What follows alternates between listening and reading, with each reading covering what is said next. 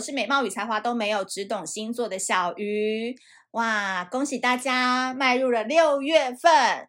六月呢，就是一个二零二一年一半的日子过去啦。大家过得怎么样呢？虽然说现在是在疫情的期间，可能很多人都 work from home 或者是宅在家里的时间越来越长。那在这边还是要温馨提醒一下大家。如果真的没有必要，就不要外出。然后，如果外出回来的话，记得酒精啊，喷一喷，双手喷一喷，或者是赶快洗澡，把衣服拿去洗，有没有？很来自处女座的温馨提醒。那在这一个时节呢，也要特别透过 Podcast 跟大家呼吁一下。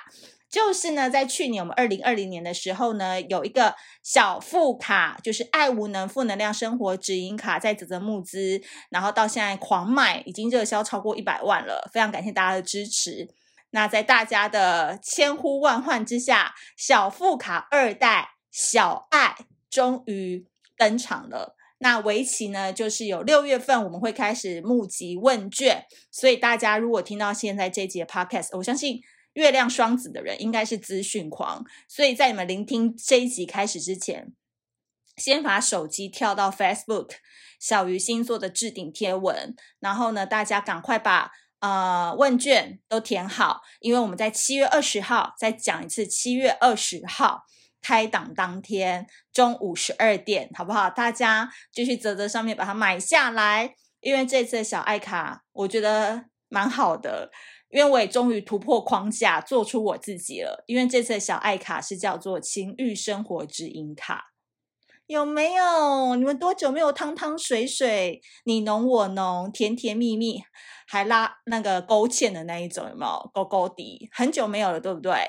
所以小鱼星座本来就是一个很会玩跨界的一个星座。去年我们的负能量生活指引卡是比较在生活上给你一个指引。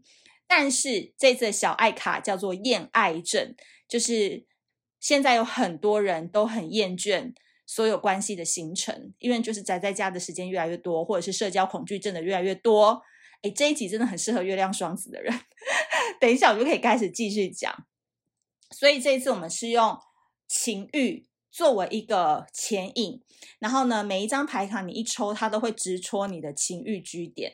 但是这个情欲跟一般你可能看到的很多体位卡，就是交换体位嘛，然后性爱卡或者是玩真心话大冒险的牌卡完全不一样。因为这个是你在家也可以自己抽牌，然后五十二张所有关于。很有趣的一句毒鸡汤，都可以瞬间引发你对自己在爱情、任何感情关系当中或是现况的不满，以及告诉你该怎么做。总之呢，我觉得这副牌卡延续了小副卡的美貌，非常好看跟时尚之外，我觉得这一次就是真的，如果你很害羞，你就不要买了。但是如果你想要拿到，然后每一张打开都很像是有惊喜包，每一张牌卡都好像瞬间点醒你什么的感觉的话，那就麻烦你七月二十号泽泽泽泽撑起的泽泽募资平台，我们十二点会上线。谢谢大家的支持，感恩你。好，那今天呢，我们要来讲的这个月亮星座的第三集，就是要讲到我们的月亮双子座了。那其实延续我刚刚讲的，就是为什么厌爱症、讨厌恋爱的症状的厌爱症，俗称小爱卡。我觉得在月亮双子这一集，我会花比较多的篇幅去介绍，因为我觉得月亮双子的人，他们就是一个人格分裂症的人啊。当然，我们之前在呃 Facebook 上面有讲过，双子座它本来就是一个比较多面相，然后它有一个跨界跟整合的一个能力的一个星座。那人格分裂在月亮双子的人来讲，呈现的更大了。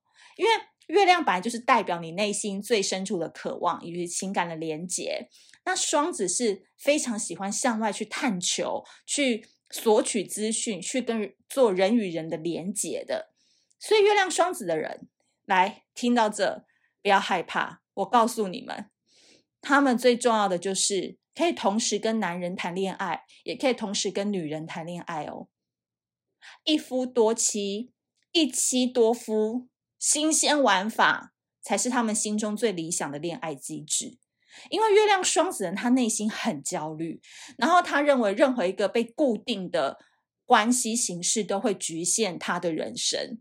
所以你跟月亮双子人处在一起，最重要的一个重点就是你们要很会聊天。如果你们真的相处超过三个月，然后你发现彼此都没有话聊的话，拜托，真的月亮双子就会请你先离开，先不要。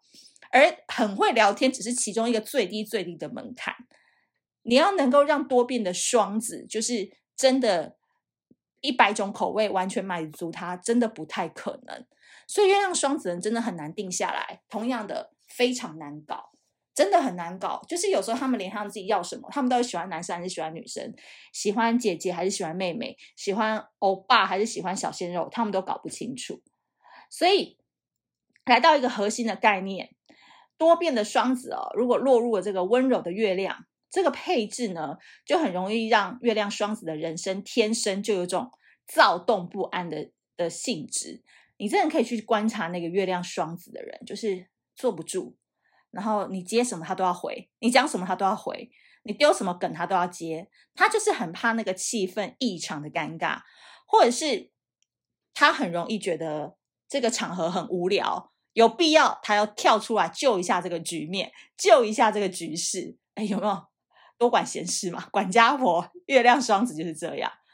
但通常哦，他们呢也是因为天长这种。躁动不安的性质，他们也是蛮可怜的。我讲真的，我再呼吁一次，吉味福适錠，吉味福适錠，好不好？这边如果有做健康食品的，欢迎来赞助 Podcast。只要是关于双子座任何的 Podcast，我们都可以置入吉味福适錠或任何的肠胃保健品，真的。月亮双子人就是很奇怪，就是肠胃不好，内心焦虑，夜晚常常睡不着，但白天又生龙活虎，好像一颗劲量电池，那个电都不会停的。但通常他们在晚上的时候，包括那焦虑感突然涌现的时候，哎，真的是比双鱼还双鱼。所以你说这人是不是小杂包？小杂包，小杂包类型的。完全就不想跟特别来往，太疯了这群人。同样的，他们有几种特征：话痨，就是话很多的人，就一直讲话很吵，哦，什么梗都要记。我刚才前面讲过，还有月亮双子人很有严重的选择困难症，这个只有月亮双子有，因为我们一般来讲都是讲天秤嘛，可是月亮双子是，他就是有点不太知道他到底要什么，所以他都先去尝试看看，结果他尝试完一圈回来后。他反而更懵了，整个人生更模糊了，更不知道要什么。所以你知道，有时候人生太多选择不一定是好事哦。初恋就嫁给那个对方的，有可能也可以幸福一辈子哦，因为没有看过其他的嘛，就不会扰乱自己太多的心思。OK。但是呢，讲到这边也是要帮月亮双子人讲讲话啊。毕竟我很多朋友都是月亮双子，就是常跟疯子在一起的人生也是变得蛮有趣的，不会很无聊。因为其实跟月亮双子人相处，我觉得很棒的一个点在于，他们的个性其实就是极具包容性，然后可以接纳很多元的观点，跟你的奇思妙想啊，他都觉得很正常，因为他自己最不正常嘛。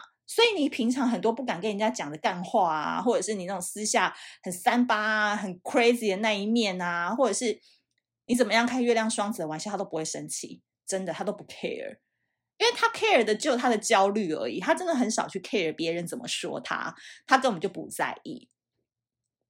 所以我这边哦，最后下了一个结论，你真的要听好了。我觉得这个比喻也很赞，真的。我今天怎么讲那么好啊？月亮双子的朋友一定要好好支持我们的小爱卡，好不好？因为我今天要讲这个重点，就是说，你们跟月亮双子人相处，就要很像讲相声。讲相声有一个非常重要的观念，叫做一逗一捧。逗是逗你的逗，然后一捧就是把它捧起来的捧。因为这个其实是经过铺陈的细包袱。那就是说，在相声当中，你们看似一个人在讲这个合乎逻辑的铺垫当中、铺陈当中，一个人会一直讲、一直讲。比如说李立群，他就会一直讲、一直讲、一直讲，然后一直铺垫大家的那个内心的兴奋感。最后到最高潮的时候，就抖包袱，就是出人意料的抖出一个最好笑的梗。那旁边的人可能就是都是挨打，或者是都是那种你知道那种店小二的角色要去。接住那个包袱，然后能接住那个梗，然后再开启下一个话题。所以月亮双子人就是负责要抖包袱的人，那你在在他旁边那个人就是负责要捧他的这个人。所以在这个捧跟逗之间呢，默契配合，懂了没？所以这已经不关乎说是不是要互相理解，要不要互相了解。月亮双子不 care，你不理解我也没关系，因为我也不了解我自己。但重点是我在讲这些包袱，在讲这些梗的时候，我抖出来的时候，你能不能接？你能不能给我一个好笑的点？你能不能也当一个挨打的角色也好？你要当个称职嘛？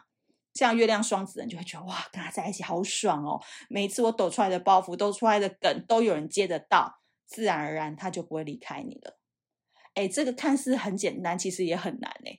就看似没有要求，但其实这个要求也很极致。就是说，你的这个人啊，能能能够懂他的这个前进后退，然后要可以懂得他的阴晴圆缺，好，那就恭喜你，喜欢月上月亮双子人就是这样子啦。好的，以上就是我们今天这一集月亮星座讲到了月亮双子座。那如果你喜欢这一集的话，苹果 iOS 系统朋友，我再说一次。麻烦帮我五星好评跟评论好不好？因为想要挤进排行榜，就得这样子做啦。谢谢你们。那如果听到这一集，然后对于我们的小爱卡跟小副卡都有兴趣的朋友，麻烦赶紧来到小鱼星座啊！我在这一集的资讯栏会放上连结，所以大家也可以在资讯栏或者是小鱼星座的置顶文当中可以去填写问卷喽。谢谢大家帮忙，那我们下次见，拜拜。